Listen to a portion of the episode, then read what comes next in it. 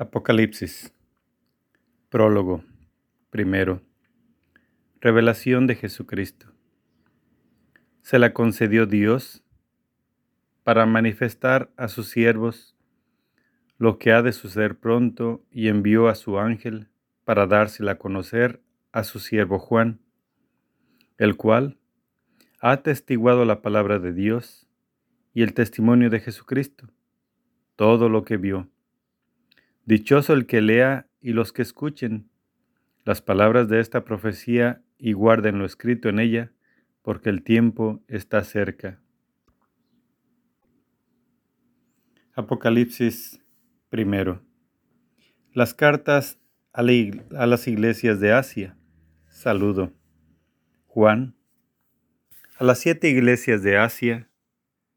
Gracia y paz a ustedes de parte de aquel que es que era y que ha de venir, de parte de los siete espíritus que están ante su trono y de parte de Jesucristo, el testigo fiel, el primogénito de entre los muertos, el príncipe de los reyes de la tierra, al que nos ama y nos ha lavado con su sangre de nuestros pecados, y ha hecho de nosotros un reino de sacerdotes para su Dios y Padre.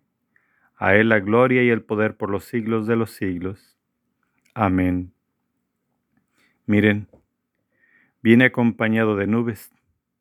Todo ojo lo verá, hasta los que le traspasaron. Y por Él harán duelo todas las razas de la tierra. Sí. Amén. Yo soy el Alfa y la Omega, dice el Señor Dios, aquel que es, que era y que va a venir el Todopoderoso. Apocalipsis primero, versículo 9. Visión preparatoria.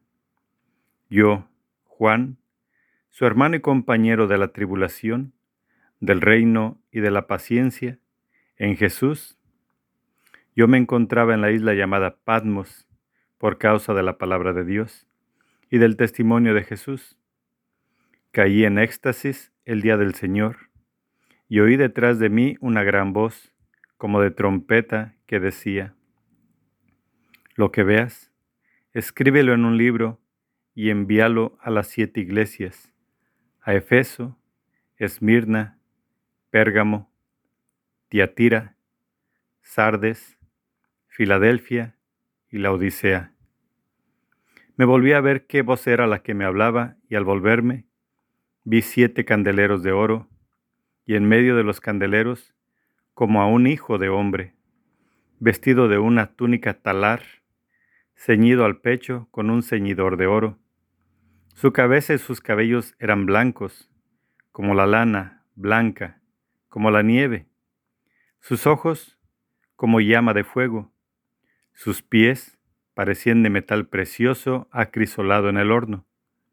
Su voz, como voz de grandes aguas Tenía en su mano derecha siete estrellas, y de su boca salía una espada aguda de dos filos, y su rostro, como el sol cuando brilla con toda su fuerza. Cuando lo vi, caí a sus pies como muerto. Él puso su mano derecha sobre mí diciendo, No temas, soy yo, el primero y el último, el que vive. Estuve muerto pero ahora estoy vivo por los siglos de los siglos, y tengo las llaves de la muerte y del abismo. Escribe pues lo que has visto, lo que ya es y lo que va a suceder más tarde. La explicación del misterio de las siete estrellas que has visto en mi mano derecha y de los siete candeleros de oro es esta. Las siete estrellas son los ángeles de las siete iglesias, y los siete candeleros son las siete iglesias. Apocalipsis segundo, primero, Efeso. Al ángel de la iglesia de Efeso escribe, Esto dice el que tiene las siete estrellas en su mano derecha, el que camina entre los siete candeleros de oro. Conozco tu conducta, tus fatigas y tu paciencia, y que no puedes soportar a los malvados y que pusiste a prueba a los que se llaman apóstoles sin serlo, y descubriste su engaño. Tienes paciencia y has sufrido por, por mi nombre sin desfallecer. Pero tengo contra ti que has perdido tu amor de antes. Date cuenta, pues, de dónde has caído. Arrepiéntete y vuelve a tu conducta primera. Si no, iré a ti y cambiaré de su lugar tu candelero, si no te arrepientes. Tienes en cambio a tu favor que detestas el proceder de los Nicolaitas, que yo también detesto. El que tenga oídos, oiga lo que el Espíritu dice a las iglesias. Al vencedor le daré a comer del árbol de la vida, que está en el paraíso de Dios. Apocalipsis 2, segundo, Esmirna. Al ángel de la iglesia de Esmirna escribe, esto dice el primero y el último, el que estuvo muerto y revivió. Conozco tu, tu tribulación y tu pobreza, aunque eres rico, y las calumnias de los que se llaman judíos sin serlo y son en realidad una sinagoga de Satanás. No temas por lo que vas a sufrir. El diablo va a meter a algunos de ustedes en la cárcel para que sean tentados y sufrirán una tribulación de diez días. Mantente fiel hasta la muerte y te daré la corona de la vida. El que tenga oídos, oiga lo que el Espíritu dice a las iglesias. El vencedor no sufrirá daño de la muerte segunda. Apocalipsis 2, tercero. Pérgamo. Al ángel de la iglesia de Pérgamo, escribe, Esto dice el que tiene la espada aguda de dos filos. Sé dónde vives, dónde está el trono de Satanás. Eres fiel a mi nombre y no has renegado de mi fe, ni siquiera en los días de Antipas, mi testigo fiel, que fue muerto entre ustedes, ahí donde habita Satanás. Pero tengo alguna cosa contra ti. Mantienes allí algunos que sostienen la doctrina de Balán, que enseña a Balac a poner tropiezos a los hijos de Israel para que comieran carnes inmoladas a los ídolos y fornificaran. Así, tú también mantienes algunos que sostienen la doctrina de los nicoilitas Arrepiéntete pues, si no, iré pronto a ti y lucharé contra esos con la espada de mi boca. El que tenga oídos, oiga lo que el Espíritu dice a las iglesias.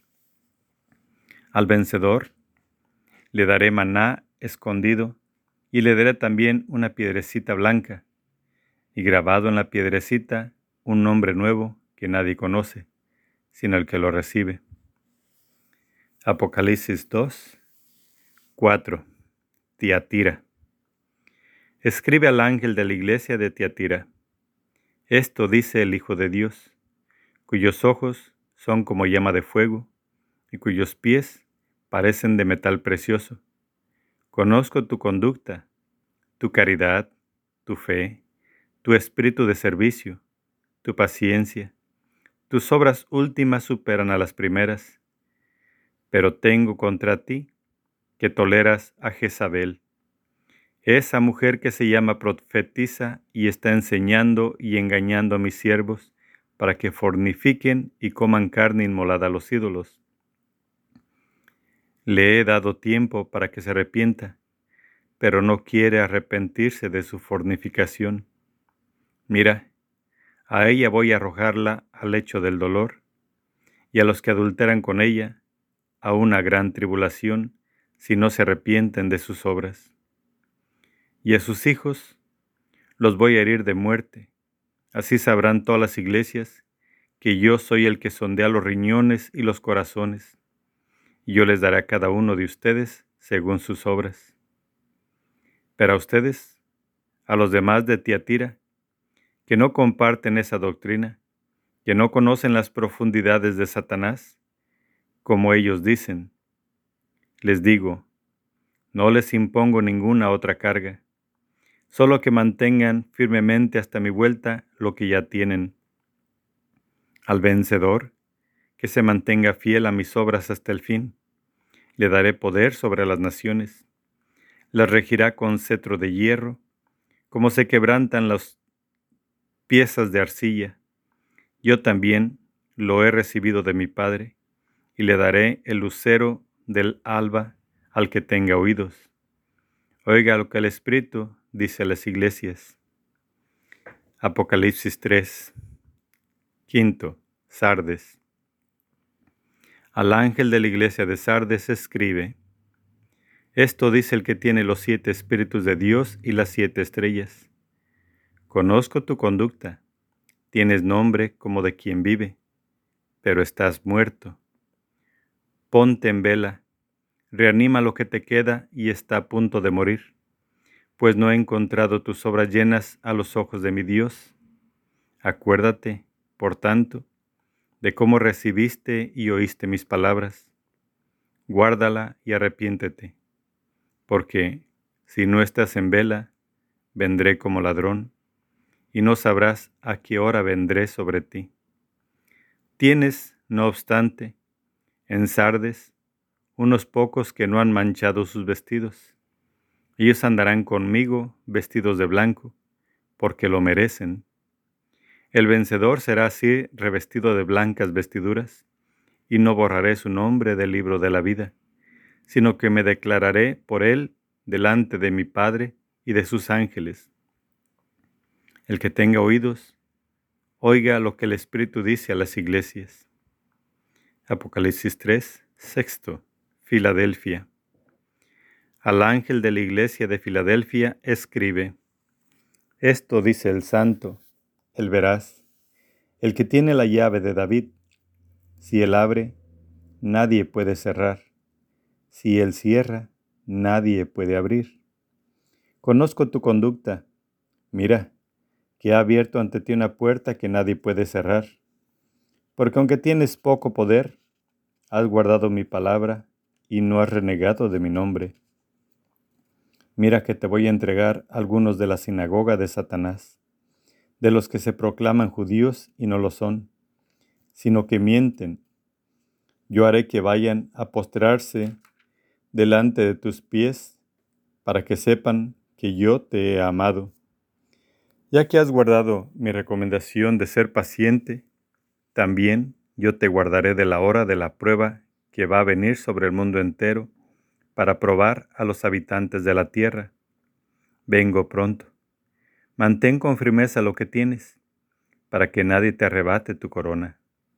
Al vencedor le pondré de columna en el santuario de mi Dios, y no saldrá fuera ya más, y grabaré en él el nombre de mi Dios, y el nombre de la ciudad de mi Dios, la nueva Jerusalén, que baja del cielo enviada por mi Dios, y mi nombre nuevo. El que tenga oídos, Oiga lo que el Espíritu dice a las iglesias. Apocalipsis 3, séptimo. La Odisea. Al ángel de la iglesia de la Odisea escribe, Así habla el Amén, el testigo fiel y veraz, el principio de la creación de Dios. Conozco tu conducta, no eres ni frío ni caliente. Ojalá fueras frío o caliente.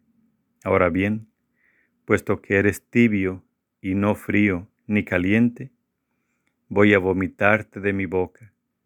Tú dices, soy rico, me he enriquecido, nada me falta, y no te das cuenta de que eres un desgraciado, digno de compasión, pobre, ciego y desnudo.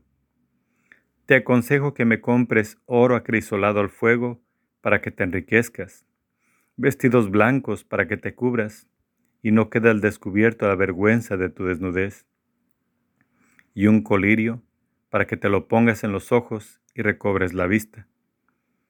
Yo, a los que amo, los reprendo y corrijo. Sé, pues ferviente y arrepiéntete. Mira que estoy a la puerta y llamo. Si alguno oye mi voz y me abre la puerta, entraré en su casa y cenaré con él y él conmigo. Al vencedor, le concederé sentarse conmigo en mi trono, como yo también vencí y me senté con mi Padre en su trono. El que tenga oídos, oiga lo que el Espíritu dice a las iglesias. Apocalipsis 4, segundo. Las visiones proféticas. Los preliminares del gran día de Dios. Dios entrega al Cordero los destinos del mundo. Después tuve una visión. He aquí que una puerta estaba abierta en el cielo, y aquella voz que había oído antes, como voz de trompeta que habla conmigo, me decía, Sube acá, que te voy a enseñar lo que ha de suceder después. Al instante caí en éxtasis. Vi que un trono estaba erigido en el cielo, y uno sentado en el trono.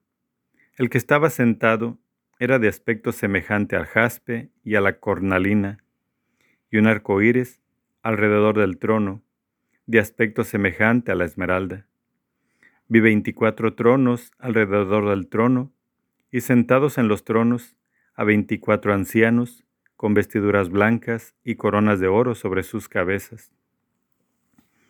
Del trono salen relámpagos y fragor y truenos. Delante del trono arden siete antorchas de fuego, que son los siete espíritus de Dios. Delante del trono, como un mar transparente semejante al cristal, en medio del trono y en torno al trono, cuatro vivientes llenos de ojos por delante y por detrás el primer viviente como un león, el segundo viviente como un novillo, el tercer viviente como un rostro como de hombre, el cuarto viviente es como un águila en vuelo. Los cuatro vivientes tienen cada uno seis alas, están llenos de ojos todos alrededor y por dentro, y repiten sin descanso día y noche. Santo, Santo, santos, Señor Dios Todopoderoso, aquel que era, que es y que va a venir. Y cada vez que los vivientes dan gloria, honor y acción de gracias al que está sentado en el trono y vive por los siglos de los siglos, los veinticuatro ancianos se postran ante el que está sentado en el trono y adoran al que vive por los siglos de los siglos y arrojan sus coronas delante del trono diciendo, Eres digno, Señor y Dios nuestro, de recibir la gloria, el honor y el poder, porque tú has creado el universo, por tu voluntad existe y fue creado. Apocalipsis 5. Vi también en la mano derecha del que está sentado en el trono un libro, escrito por el anverso y el reverso, sellado con siete sellos y vi a un ángel poderoso que proclamaba con fuerte voz, ¿quién es digno de abrir el libro y soltar sus sellos? Pero nadie era capaz, ni en el cielo, ni en la tierra, ni bajo tierra, de abrir el libro ni de leerlo. Y yo lloraba mucho, porque no se había encontrado a nadie digno de abrir el libro ni de leerlo. Pero uno de los ancianos me dice, no llores, mira, ha triunfado el león de la tribu de Judá, el retoño de David, él podrá abrir el libro y sus siete sellos. Entonces vi, de pie, en medio del trono de los cuatro vivientes y de los ancianos, un cordero, como degollado. Tenía siete cuernos y siete ojos, que son los siete espíritus de Dios enviados a toda la tierra. Y se acercó y tomó el libro de la mano derecha del que está sentado en el trono. Cuando lo tomó, los cuatro vivientes y los veinticuatro ancianos se postraron delante del Cordero. Tenía cada uno una citara y copas de oro llenas de perfumes, que son las oraciones de los santos, y cantan un cántico nuevo diciendo, Eres digno de tomar el libro y abrir sus sellos, porque fuiste degollado y compraste para Dios con tu sangre hombres de toda raza, lengua, pueblo y nación, y has hecho de ellos para nuestro Dios un reino de sacerdotes y reinan sobre la tierra. Y en la visión oí la voz de una multitud de ángeles alrededor del trono, de los vivientes y de los ancianos. Su número eran miriadas de miriadas y millares de millares, y decían con fuerte voz, Digno es el Cordero degollado de recibir el poder, la riqueza, la sabiduría, la fuerza, el honor, la gloria y la alabanza. Y toda criatura del cielo, de la tierra, de debajo de la tierra y del mar, y todo lo que hay en ellos, oí que respondían, al que está sentado en el trono y al Cordero, alabanza, honor, gloria y poder por los siglos de los siglos. Y los cuatro vivientes decían, Amén. Y los ancianos se postraron para adorar. Apocalipsis 6. El Cordero rompe los siete sellos. Y seguí viendo. Cuando el Cordero abrió el primero de los siete sellos, oí al primero de los cuatro vivientes que decía con voz como de trueno, Ven. Miré y había un caballo blanco, y el que lo montaba tenía un arco. Se le dio una corona, y salió como vencedor y para seguir venciendo. Cuando abrió el segundo sello, oí al segundo viviente que decía, ven. Entonces salió otro caballo, rojo. Al que lo montaba se le concedió quitar de la tierra la paz para que se degollaran unos a otros. Se le dio una espada grande. Cuando abrió el tercer sello, oí al tercer viviente que decía, ven. Miré entonces y había un caballo negro el que lo montaba tenía en la mano una balanza, y oí como una voz en medio de los cuatro vivientes que decía, un litro de trigo por denario, tres litros de cebada por denario, pero no causes daño al aceite y al vino. Cuando abrió el cuarto sello, oí la voz del cuarto viviente que decía, ven. Miré entonces y había un caballo verdoso el que lo montaba se llamaba muerte y el abismo le seguía. Se les dio poder sobre la cuarta parte de la tierra para matar con la espada, con el hambre, con la peste y con las fieras de la tierra. Cuando abrió el quinto sello, vi debajo del altar de las almas de los degollados a causa de la palabra de Dios y del testimonio que mantuvieron. Se pusieron a gritar con fuerte voz, ¿Hasta cuándo, dueño santo y veraz, vas a estar sin hacer justicia y sin tomar venganza por nuestra sangre de los habitantes de la tierra. Entonces se le dio a cada uno un vestido blanco y se les dijo que esperaran todavía un poco, hasta que se completara el número de sus consiervos y hermanos que iban a ser asesinados como ellos. Y seguí viendo. Cuando abrió el sexto sello, se produjo un violento terremoto, y el sol se puso negro como un paño de crin, y la luna toda como sangre, y las estrellas del cielo cayeron sobre la tierra, como la higuera suelta, sus higos verdes al ser sacudida por un viento fuerte, y el cielo fue retirado como un libro que se enrolla, y todos los montes y las islas fueron removidos de sus asientos y los reyes de la tierra, los magnates, los tribunos, los ricos, los poderosos, y todos, esclavos o libres, se ocultaron en las cuevas y en las rocas de los montes, y dicen a los montes y a las rocas, caigan sobre nosotros y ocúltenos de la vista del que está sentado en el trono y de la ira del Cordero, porque ha llegado el gran día de su ira, y quién podrá sostenerse. Apocalipsis 7. Los servidores de Dios serán preservados.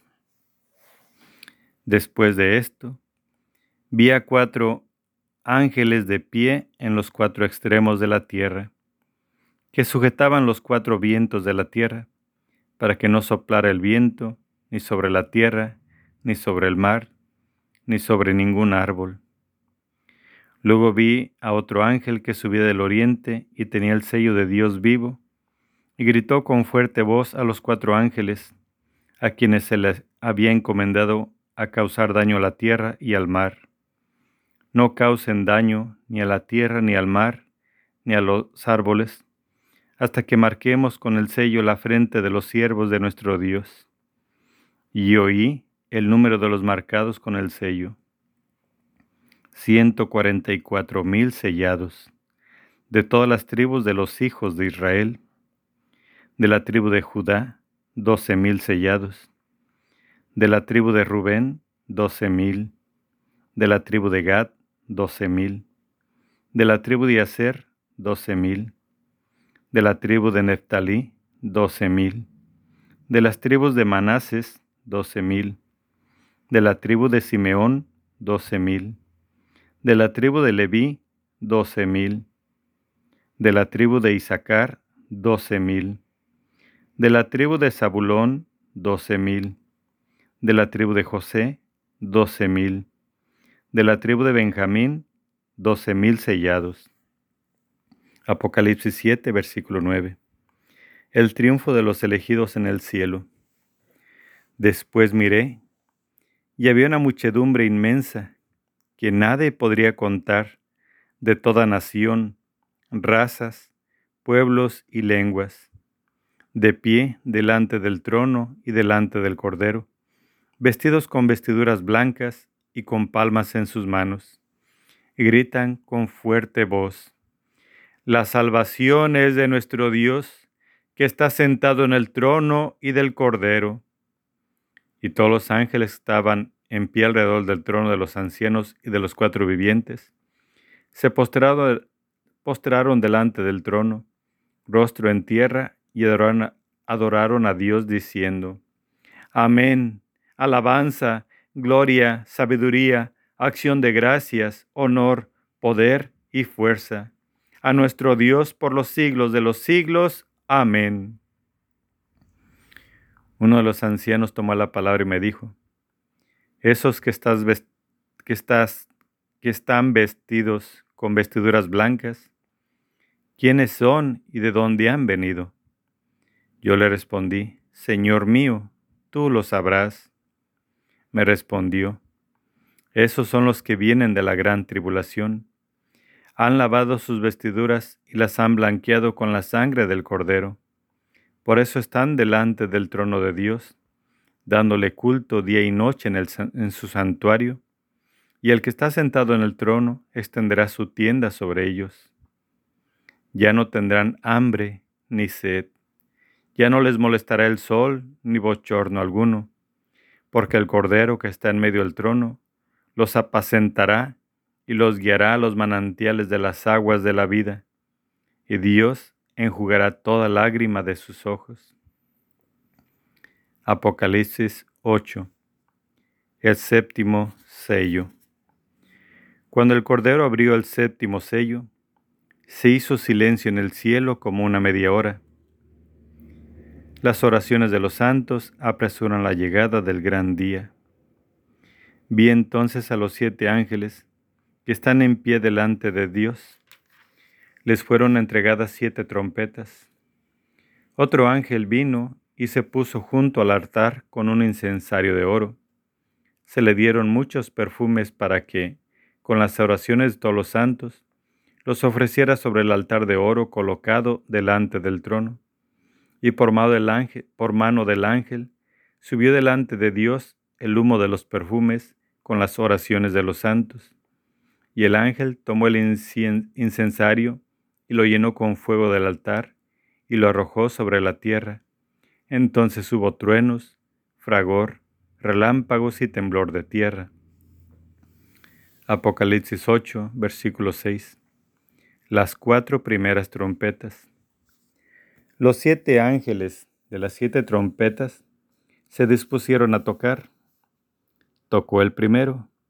Hubo entonces pedriscos y fuego mezclados con sangre, que fueron arrojados sobre la tierra. La tercera parte de la tierra quedó quemada. La tercera parte de los árboles quedó quemada. Toda hierba verde quedó quemada. Tocó el segundo ángel. Entonces fue arrojado al mar algo como una enorme montaña ardiendo, y la tercera parte del mar se convirtió en sangre. Pereció la tercera parte de las criaturas del mar que tienen vida, y la tercera parte de las naves fue destruida. Tocó el tercer ángel. Entonces cayó del cielo una estrella grande, ardiendo como una antorcha. Cayó sobre la tercera parte de los ríos y sobre los manantiales de agua. La estrella se llamó Ajenjo. La tercera parte de las aguas se convirtió en ajenjo, y mucha gente murió por las aguas que se habían vuelto amargas. Tocó el cuarto ángel. Entonces fue herida la tercera parte del sol, la tercera parte de la luna y la tercera parte de las estrellas. Quedó en sombra la tercera parte de ellos. El día permitió una tercera parte de su claridad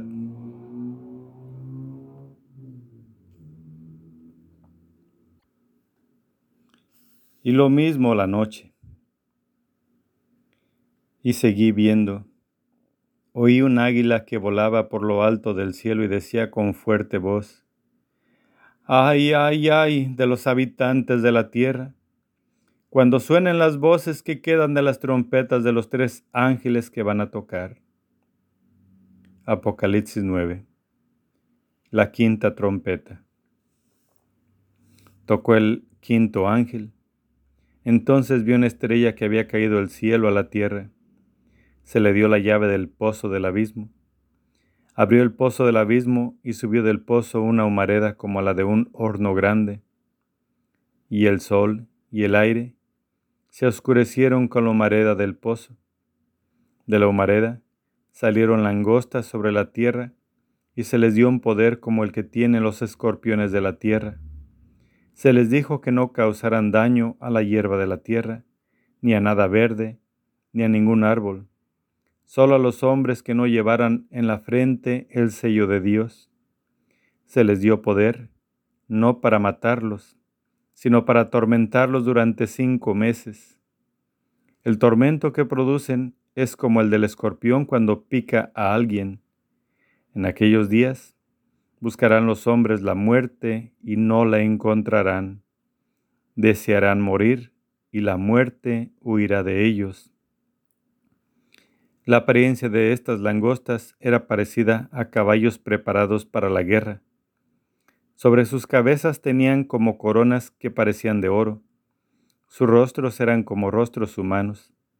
Tenían cabellos como cabellos de mujer, y sus dientes eran como de león Tenían corazas como corazas de hierro, y el ruido de sus alas como el estrépito de carros de muchos caballos que corren al combate. Tienen colas parecidas a las de los escorpiones, con aguijones, y en sus colas el poder de causar daño a los hombres durante cinco meses. Tienen sobre sí, como rey, al ángel del abismo, llamado en hebreo Abadón, y en griego Apolión. El primer ay ha pasado. Mira que detrás vienen todavía otros dos. Apocalipsis 9, versículo 13. La sexta trompeta. Tocó el sexto ángel. Entonces oí una voz que salía de los cuatro ángulos del altar de oro que está delante de Dios y decía al sexto ángel que tenía la trompeta, Suelta a los cuatro ángeles atados junto al gran río Éufrates, y fueron soltados los cuatro ángeles que estaban preparados para la hora, el día, el mes y el año, para matar a la tercera parte de los hombres. El número de su tropa de caballería era de doscientos millones. Pude oír su número. Así vi en la visión los caballos y a los que los montaban Tenían corazas de color de fuego, de jacinto y de azufre, las cabezas de los caballos como cabezas de león, y de sus bocas salía fuego y humo y azufre.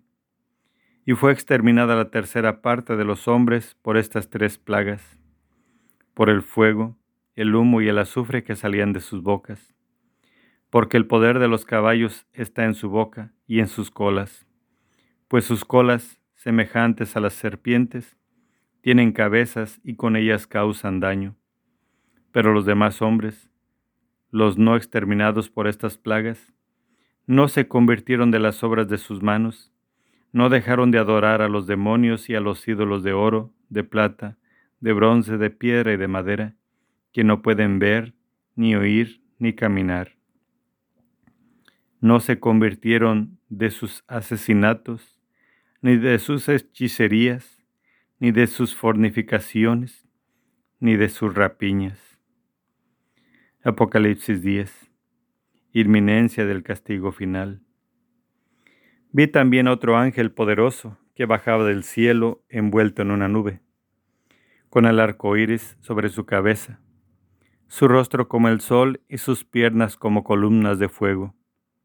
En su mano tenía un librito abierto. Puso el pie derecho sobre el mar y el izquierdo sobre la tierra. Gritó con fuerte voz, como ruge león. Y cuando gritó, siete truenos hicieron oír su fragor. Apenas hicieron oír su voz los siete truenos, me disponía a escribir, cuando oí una voz del cielo que decía, Sella lo que han dicho los siete truenos y no lo escribas. Entonces el ángel que había visto yo de pie sobre el mar y la tierra, levantó al cielo su mano derecha, y juró por el que vive por los siglos de los siglos, el que creó el cielo y cuanto hay en él, la tierra y cuanto hay en ella, el mar y cuanto hay en él. Ya no habrá retraso, sino que en los días en que se oiga la voz del séptimo ángel, cuando se ponga a tocar la trompeta, se habrá consumado el misterio de Dios, según lo había anunciado como buena nueva a sus siervos los profetas. Apocalipsis 10, versículo 8. El librito devorado. Y a la voz del cielo que yo había oído me habló otra vez y me dijo, Vete, toma el librito que está abierto en la mano del ángel el que está de pie sobre el mar y sobre la tierra. Fui hacia el ángel y le dije que me diera el librito, y me dice, Toma, devóralo, te amargará las entrañas, pero en tu boca será dulce como la miel. Tomé el librito de la mano del ángel y lo devoré, y fue en mi boca dulce como la miel, pero cuando lo comí, se me amargaron las entrañas.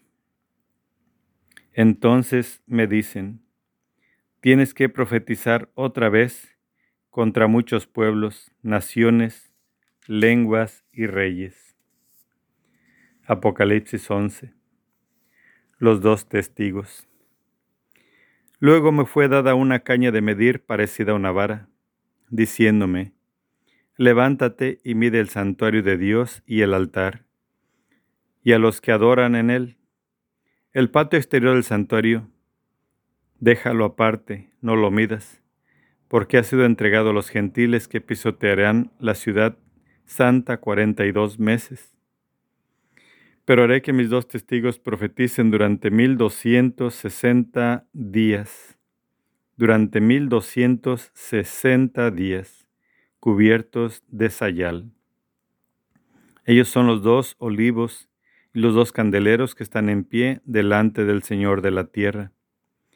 Si alguien pretendiera hacerles mal, saldría fuego de su boca y devoraría a sus enemigos. Si alguien pretendiera hacerles mal, así tendría que morir.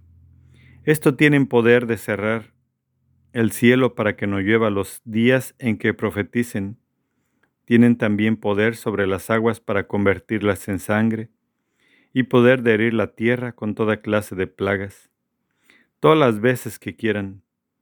Pero cuando hayan terminado de dar testimonio, la bestia que surja del abismo les hará la guerra, los vencerá y los matará. Y sus cadáveres en la plaza de la gran ciudad, que simbólicamente se llama Sodoma o Egipto, ahí donde también su Señor fue crucificado, y gentes de los pueblos, razas, lenguas y naciones, contemplarán sus cadáveres tres días y medio. No está permitido sepultar sus cadáveres. Los habitantes de la tierra se alegran y se regocijan por causa de ellos, y se intercambian regalos, porque estos dos profetas habrían atormentado a los habitantes de la tierra. Pero pasados los tres días y medio, un aliento de vida procedente de Dios entró en ellos y se pusieron de pie, y un gran espanto se apoderó de quienes los contemplaban. Oí entonces una fuerte voz que les decía desde el cielo, Suban acá.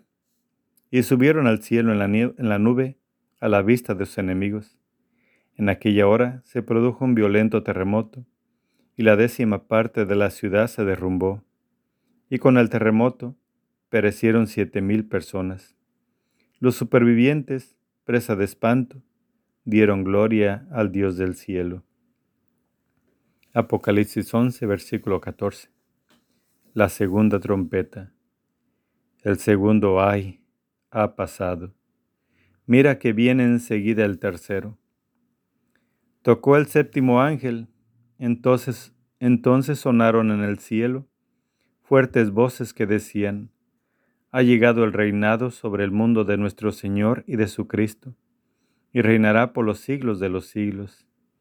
Y los veinticuatro ancianos que estaban sentados en sus tronos delante de Dios, se postraron rostro en tierra y adoraron a Dios diciendo, Te damos gracias, Señor Dios Todopoderoso, aquel que es y que era, porque has asumido tu inmenso poder para establecer tu reinado las naciones se ven encolerizado, pero ha llegado tu ira y el tiempo de que los muertos sean juzgados. El tiempo de dar la recompensa a tus siervos, los profetas, a los santos y a los que temen tu nombre, pequeños y grandes, y de destruir a los que destruyen la tierra. Y se abrió el santuario de Dios en el cielo, y apareció el arca de su alianza en el santuario, y se produjeron relámpagos y, fragor y truenos y temblor de tierra y fuerte granizada. Apocalipsis 12. Visión de la mujer y el dragón.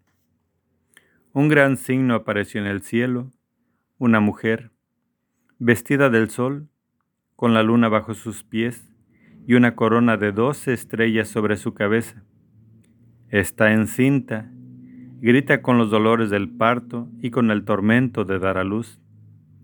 Y apareció otro signo en el cielo, un gran dragón rojo, con siete cabezas y diez cuernos, y sobre sus cabezas siete diademas. Su cola arrastra la tercera parte de las estrellas del cielo y las precipitó sobre la tierra. El dragón se detuvo delante de la mujer que iba a dar a luz para devorar a su hijo en cuanto lo diera a luz. La mujer dio a luz un hijo varón, el que ha de regir a todas las naciones con cetro de hierro, y su hijo fue arrebatado hasta Dios y hasta su trono. Y la mujer huyó al desierto, donde tiene un lugar preparado por Dios para ser allí alimentada mil doscientos sesenta días. Entonces se entabló una batalla en el cielo Miguel y sus ángeles combatieron con el dragón. También el dragón y sus ángeles combatieron, pero no prevalecieron y no hubo ya en el cielo lugar para ellos. Y fue arrojado el gran dragón, la serpiente antigua, el llamado diablo y Satanás, el seductor del mundo entero. Fue arrojado a la tierra y sus ángeles fueron arrojados con él.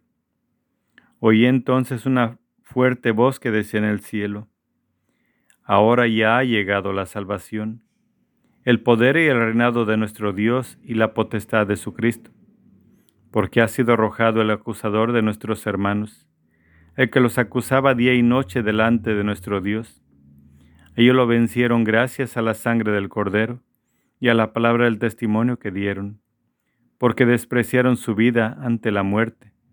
Por eso, regocíjense cielos y los que en ellas habitan ay de la tierra y del mar, porque el diablo ha, ha, bajado a ustedes con gran furor, sabiendo que le queda poco tiempo.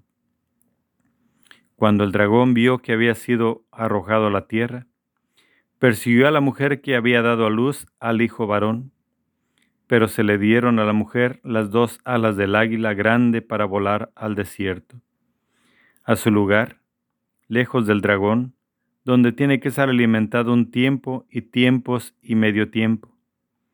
Entonces el dragón vomitó de sus fauces como un río de agua detrás de la mujer para arrastrarla con su corriente. Pero la tierra vino en auxilio de la mujer. Abrió la tierra su boca y tragó el río vomitado de las fauces del dragón. Entonces, enfurecido contra la mujer, se fue a hacer la guerra al resto de sus hijos los que guardaban los mandamientos de Dios y mantienen el testimonio de Jesús. Apocalipsis 12, versículo 18. El dragón transmite su poder a la bestia. Yo estaba en pie sobre la arena del mar. Apocalipsis 13. Y vi surgir del mar una bestia que tenía diez cuernos y siete cabezas y en sus cuernos diez diademas, y en sus cabezas títulos blasfemos. La bestia que vi se parecía a un leopardo, con las patas como de oso, y las fauces como fauces de león. El dragón le dio su poder, y su trono y gran poderío.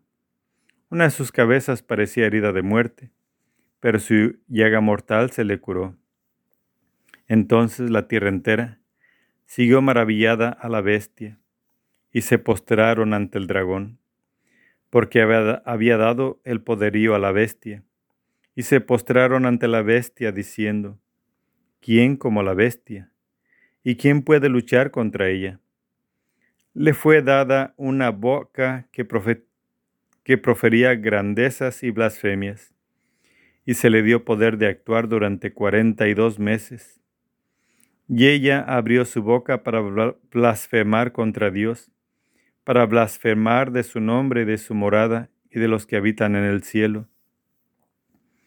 Se le concedió hacer la guerra a los santos y vencerlos. Se le concedió poderío sobre toda raza, pueblo, lengua y nación, y la adoraran todos los habitantes de la tierra, cuyo nombre no está inscrito, desde la creación del mundo, en el libro de la vida del Cordero degollado. El que tenga oídos, oiga. El que a la cárcel, a la cárcel ha de ir. El que ha de morir a espada, a espada de morir.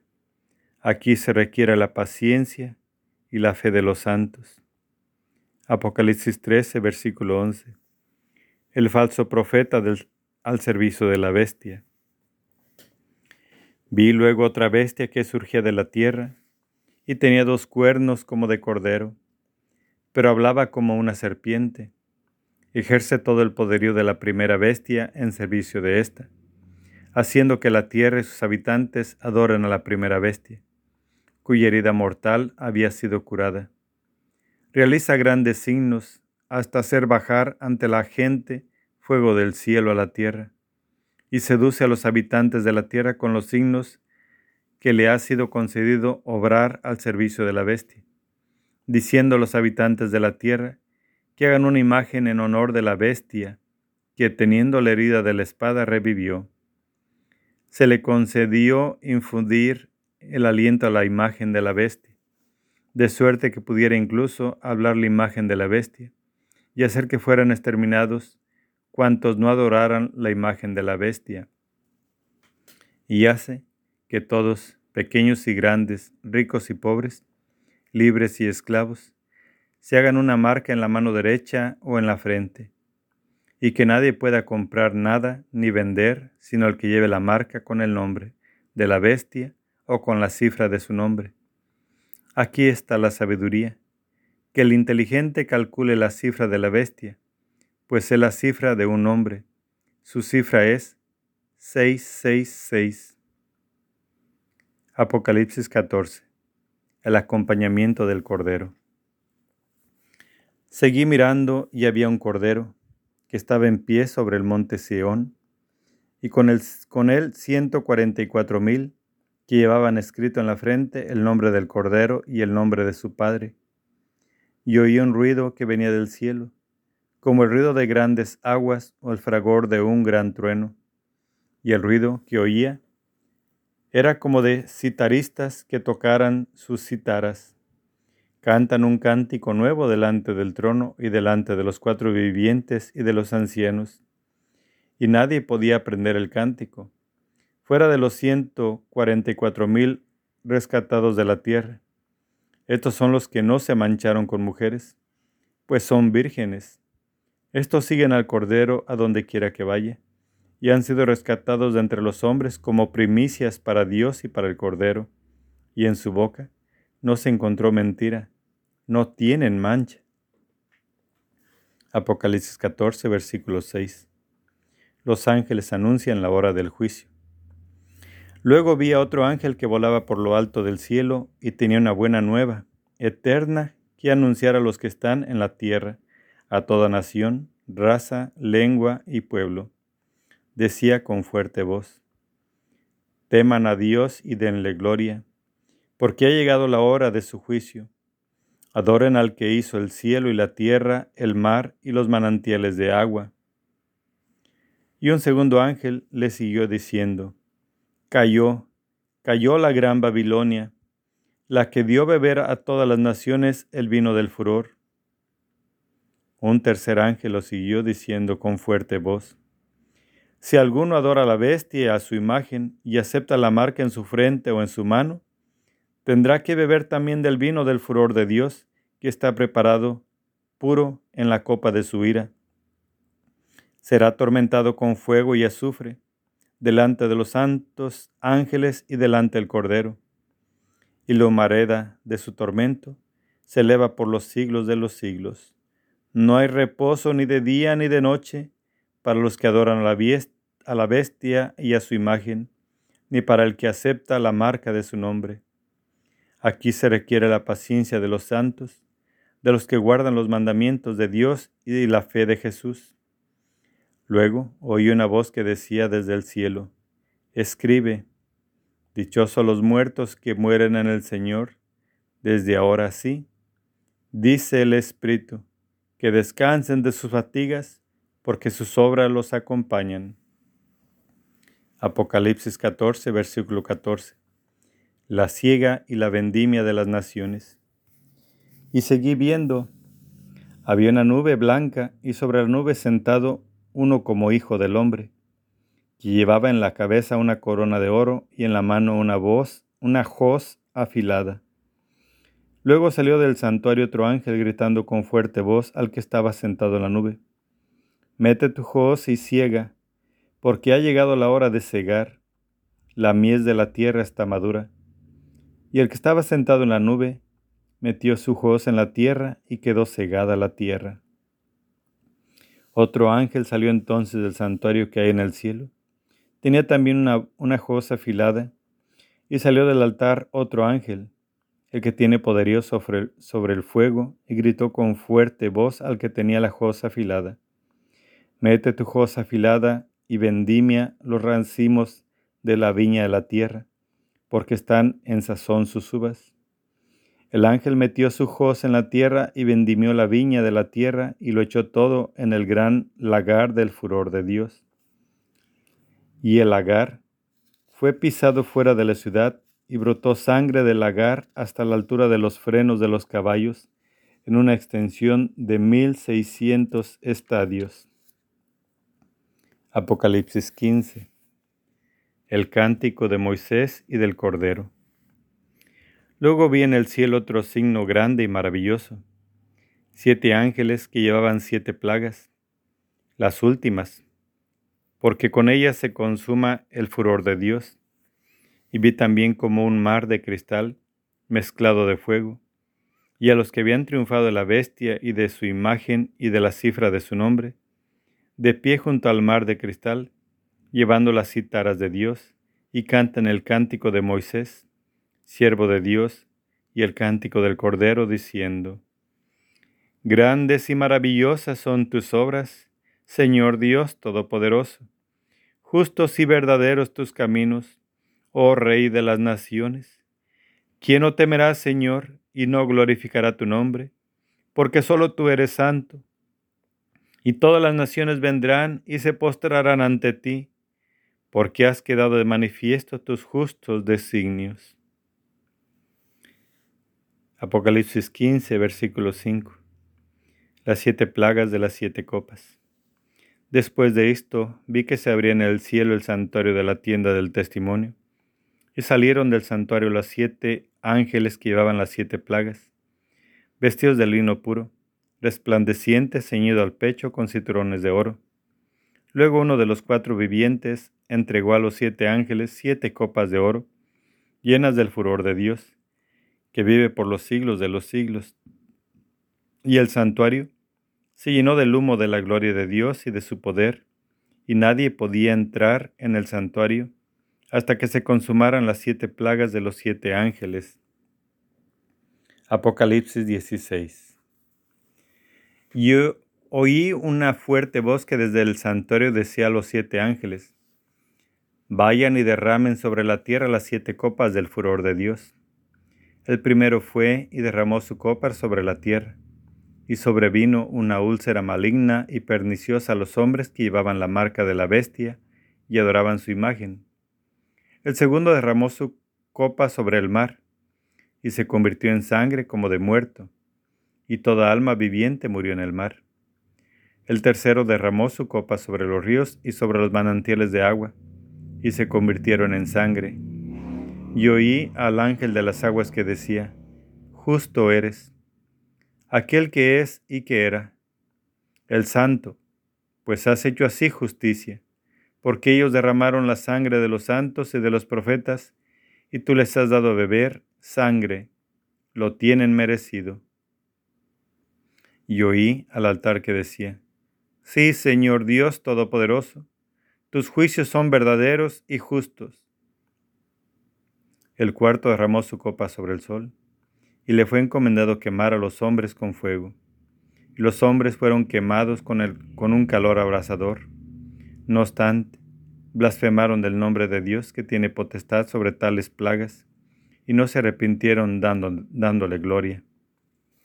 El quinto derramó su copa sobre el trono de la bestia, y quedó su reino en tinieblas, y los hombres se mordían la lengua de dolor. No obstante, blasfemaron del Dios del cielo por sus dolores y por sus llagas, y no se arrepintieron de sus obras.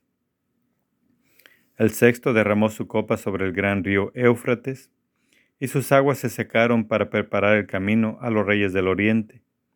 Y vi que de la boca del dragón, de la boca de la bestia y de la boca del falso profeta, salían tres espíritus inmundos como ranas. Son espíritus de demonios que realizan signos y van donde los reyes de todo el mundo para convocarlos a la gran batalla del gran día del Dios Todopoderoso. Mira que vengo como ladrón, dichoso el que está en vela y conserva sus vestidos, para no andar desnudo y que se vean sus vergüenzas. Los convocaron en el lugar llamado en hebreo Armagedón. El séptimo derramó su copa sobre el aire. Entonces salió del santuario una fuerte voz que decía, Hecho está. Se produjeron relámpagos, fragor, truenos y un violento terremoto, como no lo hubo desde que existen hombres sobre la tierra. Un terremoto tan violento. La gran ciudad se, se abrió en tres partes y las ciudades de las naciones se desplomaron y Dios se acordó de la gran Babilonia para darle la copa del vino del furor de su ira.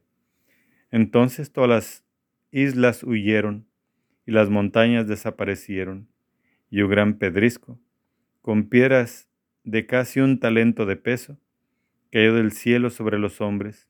No obstante, los hombres blasfemaron de Dios por la plaga del pedrisco, porque fue ciertamente una plaga muy grande. Apocalipsis 17. El castigo de Babilonia. La célebre prostituta. Entonces vino uno de los siete ángeles que llevaban las siete copas y me habló. Ven, que te voy a mostrar el juicio de la célebre prostituta, que se sienta sobre grandes aguas.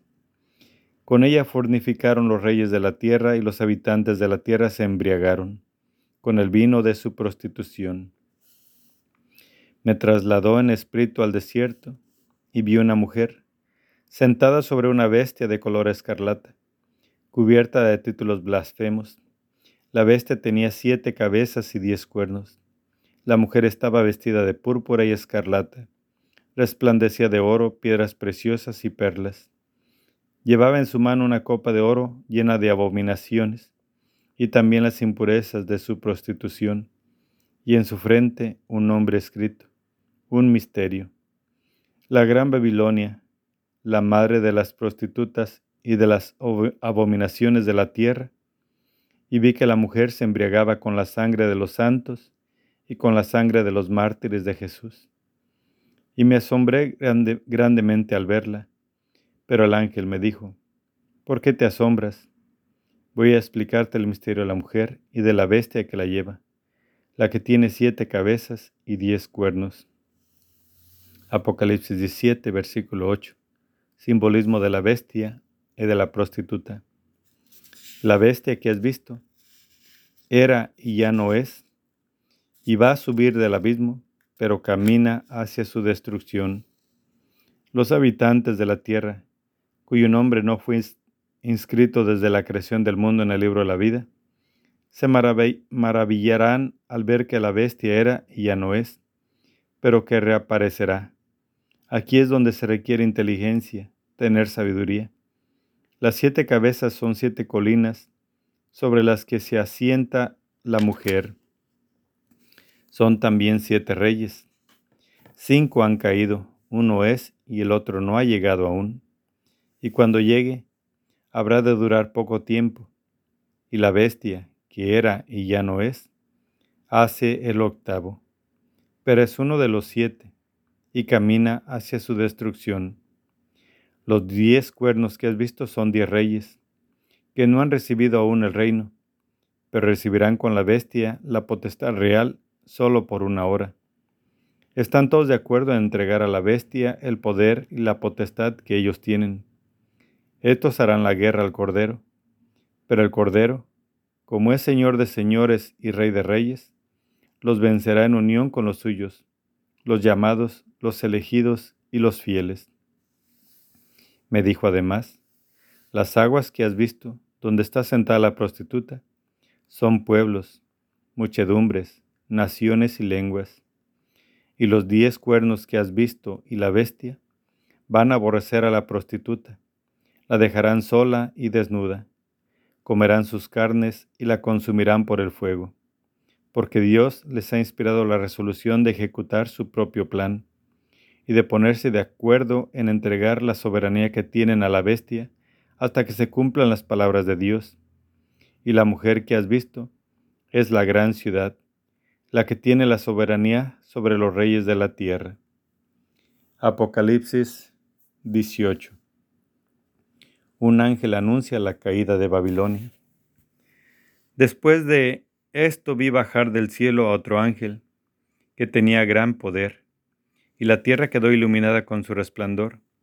Gritó con potente voz, diciendo, Cayó, cayó la gran Babilonia, se ha convertido en morada de demonios, en guarida de toda clase de espíritus inmundos, en guarida de toda clase de aves inmundas y detestables, porque del vino de sus prostituciones han bebido todas las naciones, y los reyes de la tierra han fornificado con ella, y los mercaderes de la tierra se han enriquecido con su lujo desenfrenado. Apocalipsis 18, versículo 4. Huida del pueblo de Dios. Luego oí otra voz que decía desde el cielo, Salgan de ella, pueblo mío, no sea que se hagan cómplices de sus pecados y los alcancen sus plagas, porque sus pecados se han amontonado hasta el cielo, y Dios se ha acordado de sus iniquidades. Denle como ella ha dado Dóblenle la medida conforme a sus obras. En la copa que ella preparó, prepárenle el doble. En proporción a su arrogancia, a su lujo, denle tormentos y llantos, pues dice en su corazón, Estoy sentada como reina y no soy viuda y no he de conocer el llanto. Por eso, en un solo día, llegarán sus plagas, peste, llanto y hambre, y será consumida por el fuego, porque poderoso es el Señor Dios que la ha condenado. Apocalipsis 18, versículo 9. Lamentaciones por Babilonia. Llorarán, harán duelo por ella los reyes de la tierra, los que con ella fornificaron y se dieron a lujo. Cuando vean lo mareda de sus llamas, se quedarán a distancia horrorizados ante suplicio y dirán, ay, ay, la gran ciudad, Babilonia, ciudad poderosa, que en una hora ha llegado tu juicio.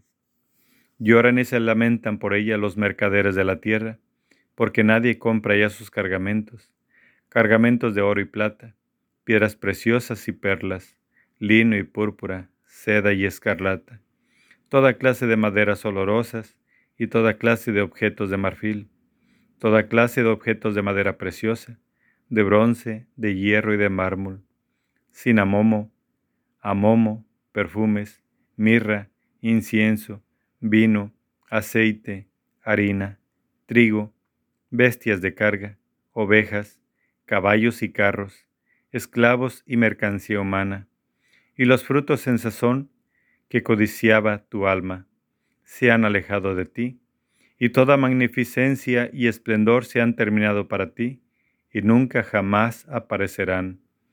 Los mercaderes de estas cosas, los que a costa de ellas se vienen enriquecido, se quedarán a distancia horrorizados ante su suplicio, llorando y lamentándose.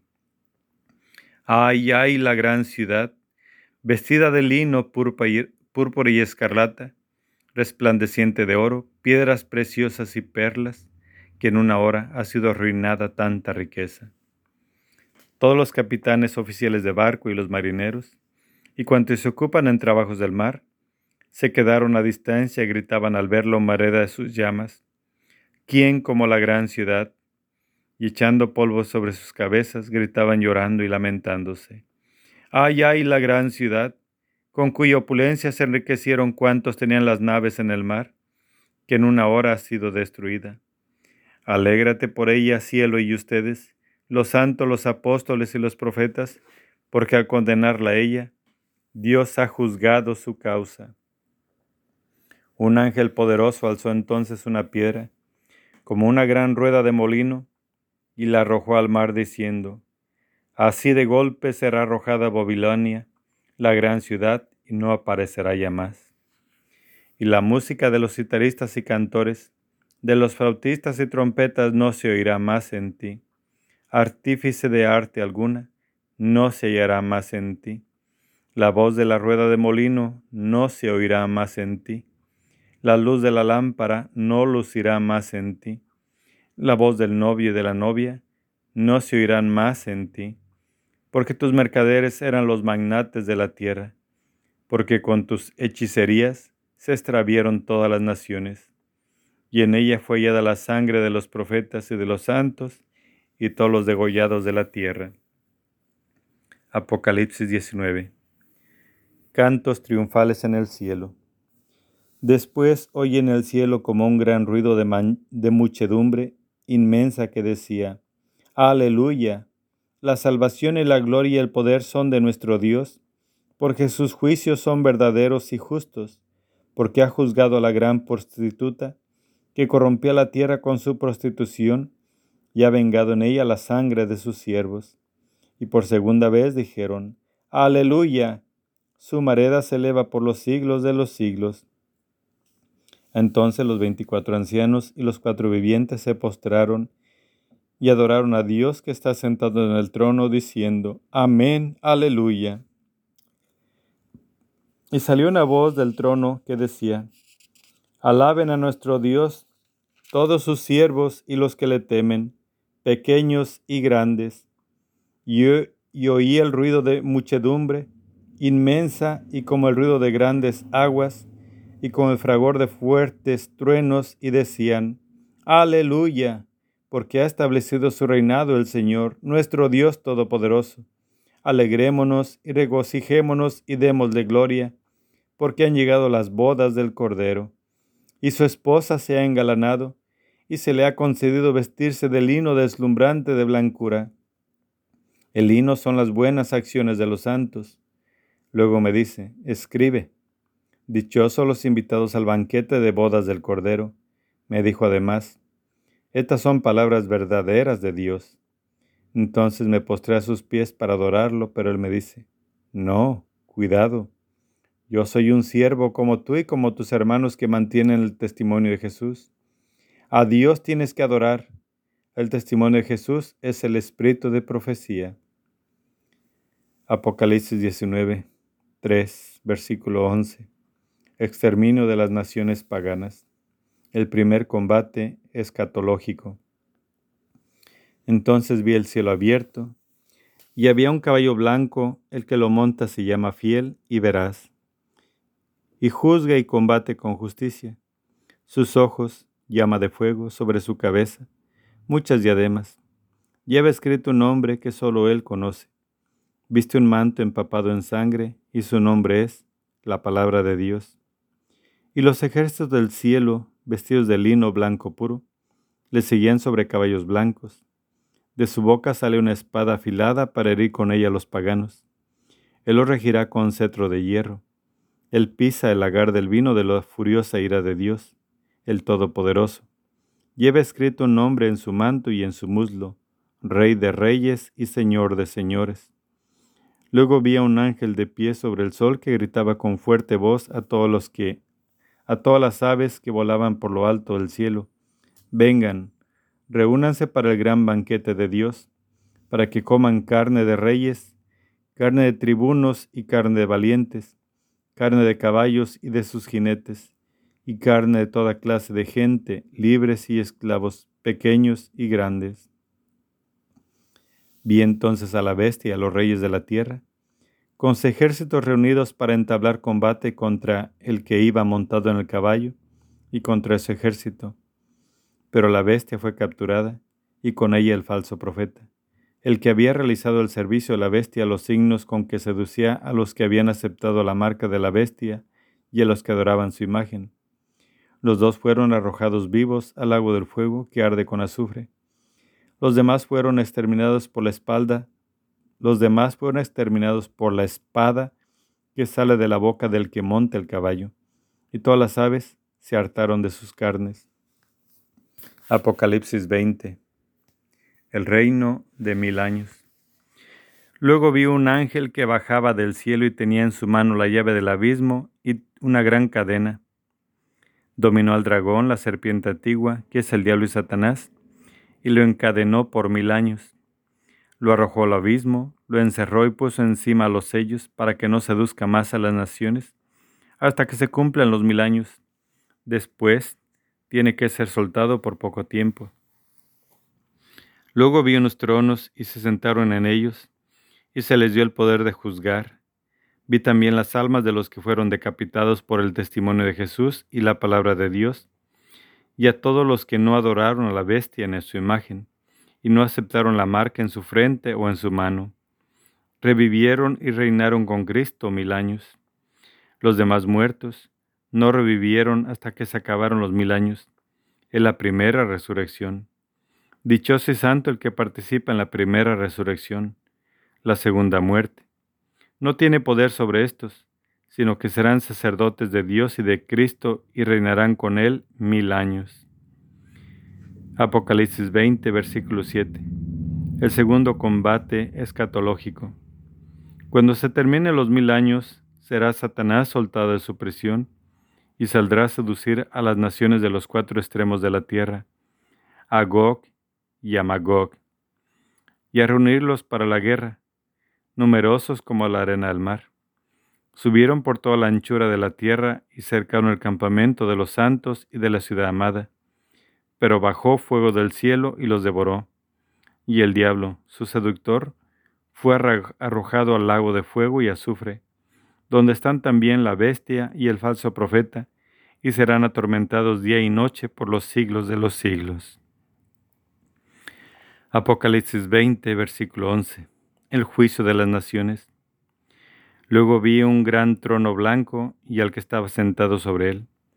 El cielo y la tierra huyeron de su presencia sin dejar rastro, y vi a los muertos grandes y pequeños, de pie delante del trono fueron abiertos unos libros y luego se abrió otro libro, que es el de la vida. Y los muertos fueron juzgados según lo escrito en los libros conforme a sus obras. Y el mar devolvió a los muertos que guardaba. La muerte y el abismo devolvieron los muertos que guardaban, y cada uno fue juzgado según sus obras. La muerte y el abismo fueron arrojados al lago de fuego. Este lago de fuego es la muerte segunda, y el que no se halló inscrito en el libro de la vida fue arrojado al lago de fuego.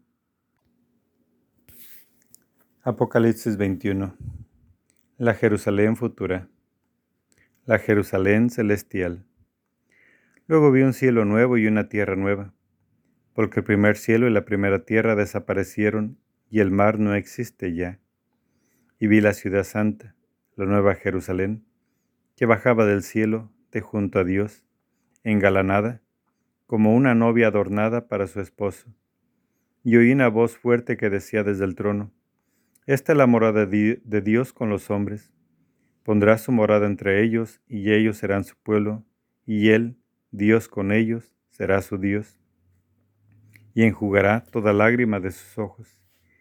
Y no habrá ya muerte, ni habrá llanto, ni gritos, ni fatigas, porque el mundo viejo ha pasado. Entonces dijo el que está sentado en el trono, Mira, que hago nuevas todas las cosas, y añadió, Escribe, estas son palabras ciertas y verdaderas. Me dijo también, Hecho está, yo soy el alfa y la omega, el principio y el fin. El que tenga sed, yo le daré del manantial del agua de la vida gratis. Esta será la herencia del vencedor. Yo seré Dios para él y él será hijo para mí. Pero los cobardes, los incrédulos, los abominables, los asesinos, los impuros, los hechiceros, los idólatras y todos los imbosteros tendrán su parte en el lago que arde con fuego y azufre, que es la muerte segunda. Apocalipsis 21, versículo 9. La Jerusalén mesiánica. Entonces vino uno de los siete ángeles que tenían las siete copas llenas de las siete últimas plagas, y me habló diciendo, Ven, que te voy a enseñar a la novia, a la esposa del Cordero. Me trasladó en espíritu a un monte grande y alto, y me mostró la ciudad santa de Jerusalén, que bajaba del cielo, de junto a Dios, y tenía la gloria de Dios. Su resplandor era como el de una piedra muy preciosa, como jaspe cristalino Tenía una muralla grande y alta con doce puertas, y sobre las puertas doce ángeles, y nombres grabados, que son los de las doce tribus de los hijos de Israel. Al oriente tres puertas, al norte tres puertas, al mediodía tres puertas, al occidente tres puertas. La muralla de la ciudad se asienta sobre doce piedras, que llevan los nombres de los doce apóstoles del Cordero. El que hablaba conmigo tenía una caña de medir, de oro, para medir la ciudad, sus puertas y su muralla. La ciudad es un cuadrado. Su longitud es igual a su anchura. Midió la ciudad con la caña y tenía doce mil estadios. Su longitud, anchura y altura son iguales. Midió luego su muralla y tenía ciento cuarenta y cuatro codos, con medida humana, que era la del ángel.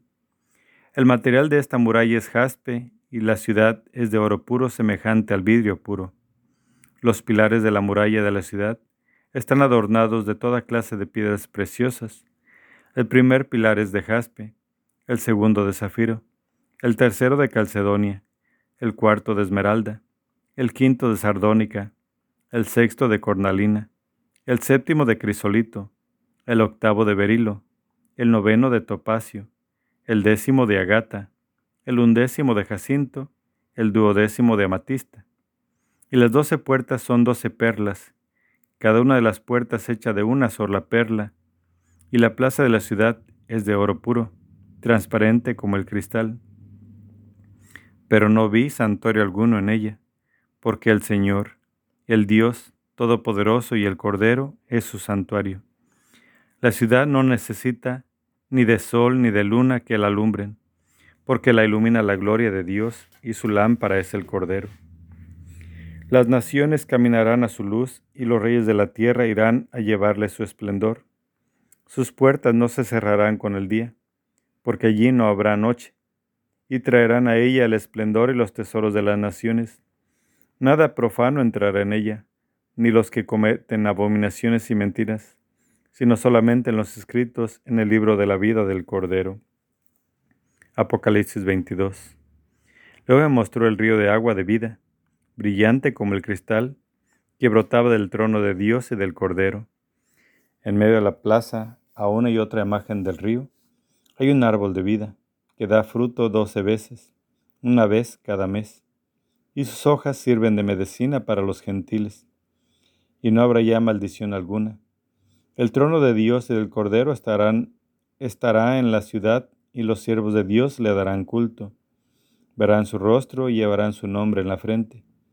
Noche ya no habrá.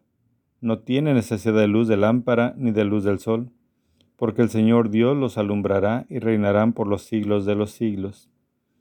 Luego me dijo, estas palabras son ciertas y verdaderas.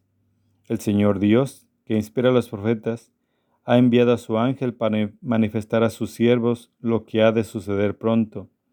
Mira, vengo pronto.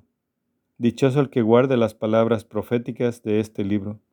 Yo, Juan, fui el que vi y oí esto y cuando lo oí y vi, caí a los pies del ángel que me había mostrado todo esto para adorarlo. Pero él me dijo, No, cuidado, yo soy un siervo como tú, y tus hermanos los profetas y los que guardan las palabras de este libro, a Dios tienes que adorar. Y me dijo, No selle las palabras proféticas de este libro, porque el tiempo está cerca, que el injusto siga cometiendo injusticias y el manchado siga manchándose. Que el justo siga practicando la justicia y el santo siga santificándose. Mira, vengo pronto y traigo mi recompensa conmigo para pagar a cada uno según su trabajo. Yo soy el alfa y el omega, el primero y el último, el principio y el fin. Dichosos los que laven sus vestiduras, así podrán disponer del árbol de la vida y entrarán por las puertas en la ciudad. Fuera los perros, los hechiceros, los impuros, los asesinos, los idólatras, y todo el que ame y practique la mentira. Palabra de Dios, te alabamos Señor. Epílogo. Yo, Jesús, he enviado a mi ángel para darles testimonio de la referente a las iglesias.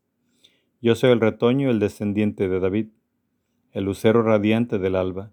El espíritu y la novia dicen, ven, y el que oiga, diga, ven, y el que tenga sed, que se acerque, y el que quiera reciba gratis agua de vida.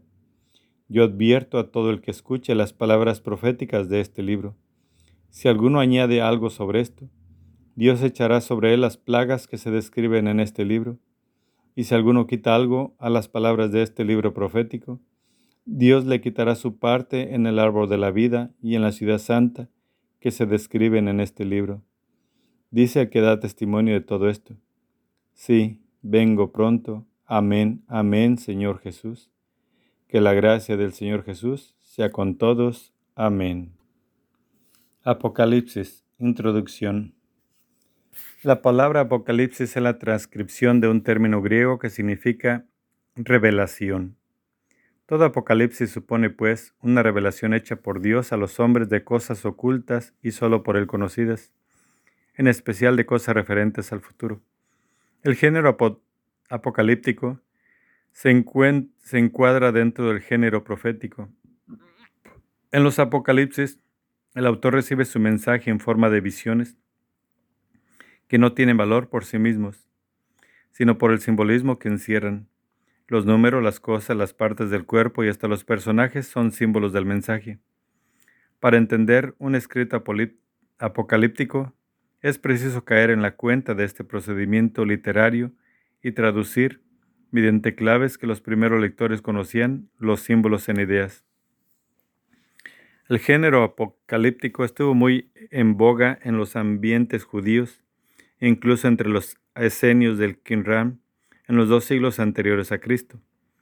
El género apocalíptico, preparado ya por las visiones de profetas como Ezequiel o Zacarías, se desarrolla en la obra de Daniel y en las numerosas obras apófricas escritas en las inmediaciones de la era cristiana.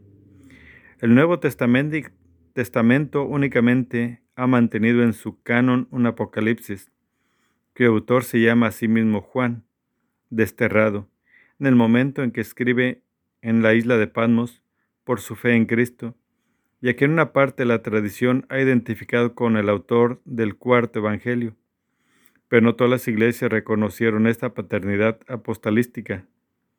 Por otra parte, si bien el Apocalipsis presenta un parentesco innegable con los demás escritos joánicos, también se distingue de ellos netamente por su lenguaje, por su estilo y por algunos puntos de vista teológicos hasta el punto que es difícil asegurar que proceda inmediatamente del mismo autor. A pesar de todo, su inspiración es joánica y está escrito por alguno del círculo del apóstol impregnado de sus enseñanzas. No se puede dudar, de su canonicidad. En cuanto a la fecha, se admite ordinariamente que fue compuesto durante el reinado de Domiciano, hacia el 95. Algunos, no sin alguna probabilidad, creen que ciertas partes fueron redactadas ya en tiempos de Nerón, poco antes del 70. El Apocalipsis es ante todo un escrito de circunstancias destinado a levantar y afianzar la moral de los cristianos, escandalizado sin duda de que se pudiera desencadenar una persecución tan violenta contra la iglesia del que había afirmado. Pero ánimo, ya ha vencido al mundo. Para realizar su plan, el autor vuelve sobre los grandes temas proféticos tradicionales, especialmente el del gran día de Yahvé. Los profetas anunciaban al pueblo santo, esclavo bajo el yugo de los asirios, de los caldeos y luego de los griegos, dispersado y casi destruido por la persecución, el día cercano a la salvación, en que Dios vendrá a liberar a su pueblo de manos de sus opresores, devolviéndole no solo la libertad, sino también poderío y dominio sobre sus enemigos. Cuando se escribe el Apocalipsis, la iglesia, el nuevo pueblo elegido, acaba de ser diezmada por una sangrienta persecución, desencadenada por Roma y el imperio romano, la bestia, pero a instigación de Satanás, el adversario por excelencia de Cristo y de su pueblo. La interpretación histórica del Apocalipsis nos da su sentido primero y fundamental, pero el alcance del libro va más allá, porque su visión de la historia depende de valores eternos sobre los que se apoya la fe de los fieles de todos los tiempos. Se han propuesto muchas y variadas estructuras que intentan explicar al lector la disposición de este libro en su formato actual. Una de ellas, a través de las cual pensamos que el lector descubrirá mejor tanto su disposición como su mensaje, es verlo como un drama simbólico, con sus escenas, personajes, coros, etc., mediante el recurso literario de una acción dramática, se va desentrañando, revelando el mensaje de Jesús y su penetración dificultosa en la sociedad. El uso frecuente de los verbos ver, aparecer, decir, mostrar, oír, escuchar, etc., favorece esta sugerente interpretación. Primero, prólogo. El tema del libro es la revelación sobre Jesucristo, es decir, un evangelio. El autor exhorta a los asistentes que están atentos para comprender la representación. Segundo, claves del drama. Al estilo de los prólogos de los dramas clásicos, el autor nos pone en la pista de la interpretación mediante unas claves.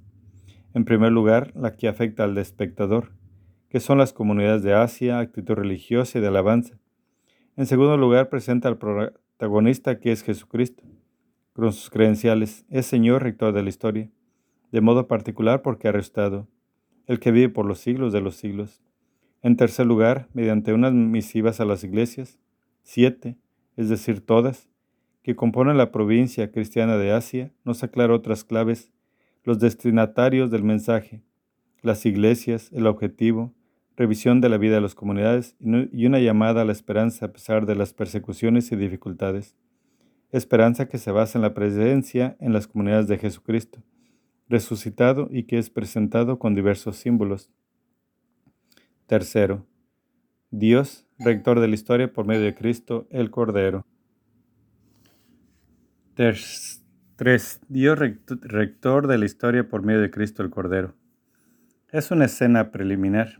El centro del escenario lo ocupa un trono rodeado de otros 24. Escenografía de una corte que se completa con elementos escénicos tomados de las teofanías del Antiguo Testamento y otros litúrgicos como citaras, copas, perfumes.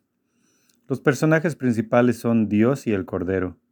Dios como rector del universo, que se describe mediante símbolos de luz y que tiene en su mano el libro de la historia, de la que forman parte las comunidades cristianas, Cristo, el Cordero, presentado también con símbolos de realeza y dignidad, y con capacidad de abrir el libro, de interpretar los acontecimientos de la historia.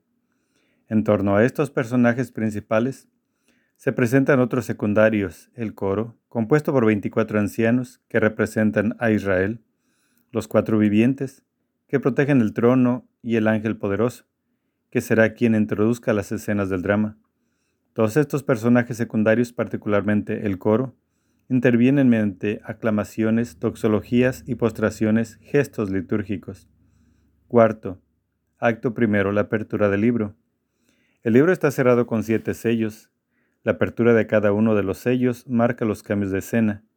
En las cuatro primeras, van atravesando el escenario unos caballos con sus jinetes. Mediante su simbolismo, inspirado en unos textos de Ezequiel, anuncian el desastre del imperio romano. El caballo blanco anuncia la victoria de los partos sobre el imperio. El rojo, las guerras sangrientas. El negro, el hambre, alimentos racionados, consecuencias de las guerras. El verdoso, la muerte. En la escena quinta, recorren el escenario los testigos de la palabra, los mártires que piden la intervención de Dios.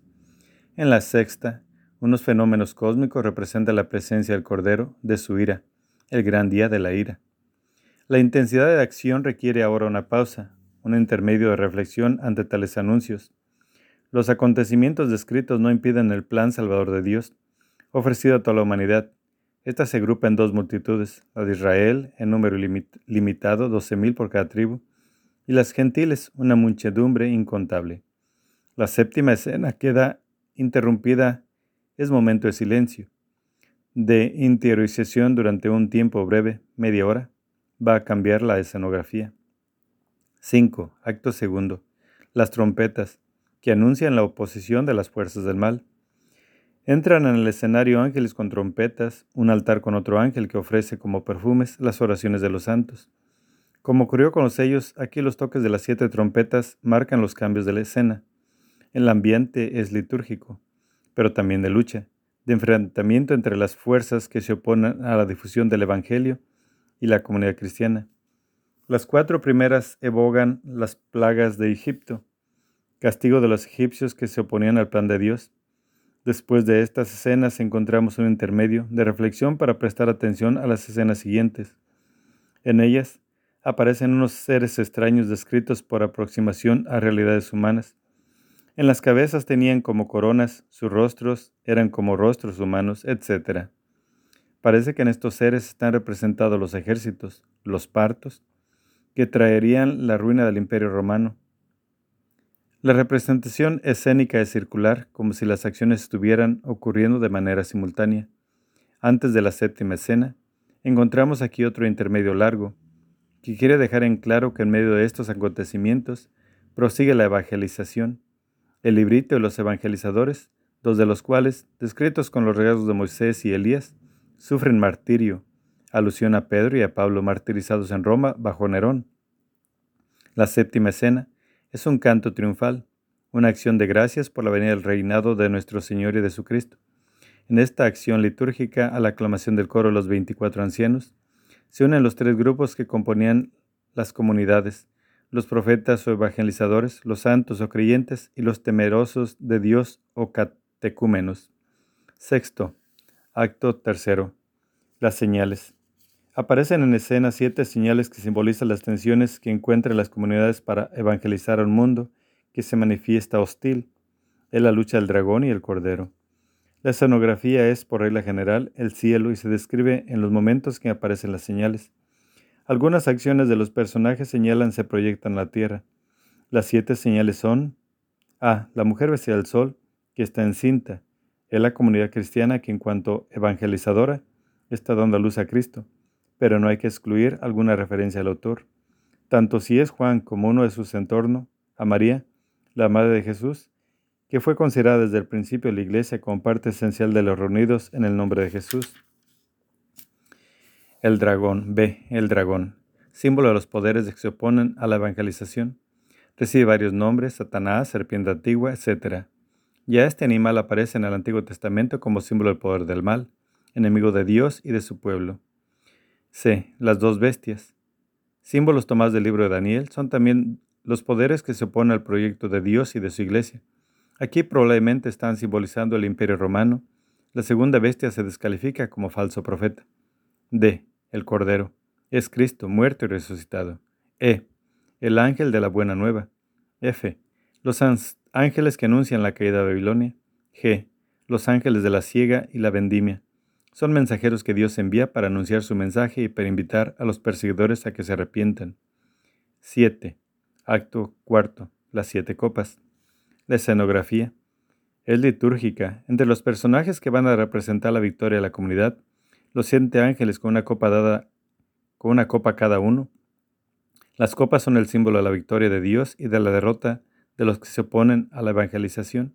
Sobre ellos se derraman las plagas que recuerdan, como en las plagas de Egipto, entre la tercera y cuarta copa se intercala un himno de victoria y liberación. Con la última copa se consuma la victoria. No menos atmosféricos acompaña la voz victoriosa de Dios y la destrucción de los poderes terrestres, sobre todo de la gran ciudad, Roma. 8. Acto quinto. Castigo de Babilonia, Roma. La escena es un desierto. En él, una mujer sentada sobre una bestia es la célebre prostituta. Roma, perseguidora de los cristianos, se embriagaba con la sangre de los santos y con la sangre de los mártires de Jesús. El castigo de Babilonia se narra a modo de un juicio, con frases inspiradas en Jeremías y Ezequiel. Dos himnos marcan el castigo, el primero es una lamentación de cuantos seguían los pasos de la célebre prostituta y colaboraban con ella. El segundo, un himno de victoria, entonado por la comunidad de creyentes que, como un inmenso coro, celebran las bodas del Cordero. 9. Acto sexto. Triunfo de Cristo, palabra de Dios. Un jinete montado en un caballo blanco atraviesa la escena, que representa el cielo abierto. Le acompaña un cortejo de seres vestidos de lino blanco y montados sobre caballos blancos. El simbolismo es claro. El jinete es Cristo y el cortejo, la comunidad de creyentes. Una convocatoria pública llama a todos los aves del cielo para la derrota de la bestia. La bestia es derrotada. Los mártires volverán a la vida. Evidentemente, esta resurrección es simbólica y es la revitalización de la iglesia tras la persecución romana. Después de un tiempo de paz, la bestia volverá a oponerse a la tarea evangelizadora, pero el triunfo definitivo será de Cristo y de su iglesia. El triunfo de Cristo se representa en un gran juicio de todos los hombres, juicio universal y definitivo, inspirado en el libro de Daniel capítulo 7. 10. Apoteosis. El escenario se abre en el centro como unidos por una rampa, un cielo nuevo y una tierra nueva. Por ella desciende majestuosamente la novia engalanada para su esposo. Es la comunidad cristiana. El simbolismo de la novia lo explican dos directores de escena. A. El primero, que solo es una voz fuerte salida del trono, proclama que es una nueva creación. Mira que hago nuevas todas las cosas.